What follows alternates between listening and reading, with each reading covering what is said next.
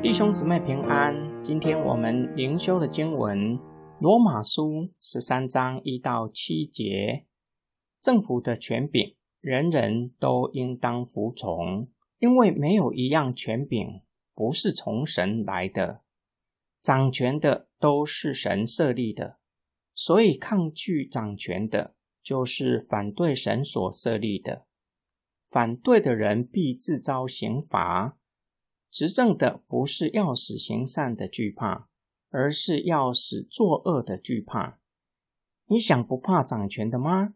只要行善，就会得到称赞，因为他是神的仆役，是对你有益的。但是你作恶，就应当惧怕，因为他佩剑不是没有作用的。他是神的仆役，是向作恶的人施行刑罚的。所以你们必须服从，不但是为了刑罚，也是因为良心的缘故。因此，你们也当纳税，因为他们是神的差役，专负责处理这事的。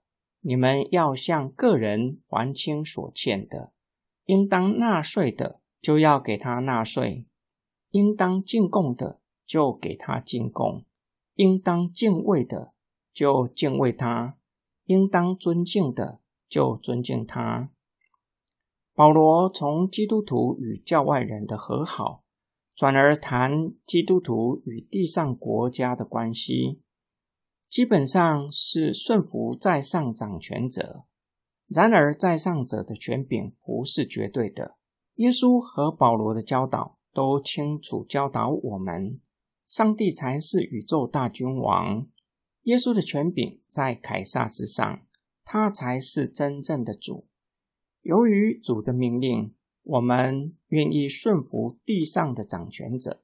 保罗说明为什么我们要顺服地上的政权。从消极面来看，没有一样权柄不是从神来的；积极面，掌权者是神所设立的。我们若是从早期的人他们的思维来理解，就比较能够明白，他们认为世上没有任何的事物在上帝的主权之外。旧约圣经也传达这样的思维：先王或废王都是出于上帝的主权。上帝兴起亚述和巴比伦，刑罚悖逆的以色列人。这段的经文对我们有几项事情需要留心去行。首先，我们要奉公守法，就不会害怕掌权者，因为上帝设立他们是要赏善罚恶。第二，基督徒当照着神的命令行善离恶。至于非基督徒，必须遵守良心和道德律。因此。无论基督徒或是非基督徒，都要向上帝交账。掌权者若不按公义赏善罚恶，将难逃上帝的审判。第三，要尽到公民的义务和责任。纳税的就应当要缴税。法利赛人曾经以此试探耶稣，耶稣清楚的教导我们：该撒的物就当归给该撒。上帝的物就应当归给上帝。第四，要敬畏和尊敬应当敬畏和尊敬的人，指上帝所立的掌权者，他们是神所设立的，就应当要尊敬他们。今天我们的默想跟祷告，保罗在这里的教导很清楚，并不是要讨论基督徒是否要顺服邪恶的政权。而是就基督徒与地上政权和法律的关系来谈基督徒作为公民的义务和责任。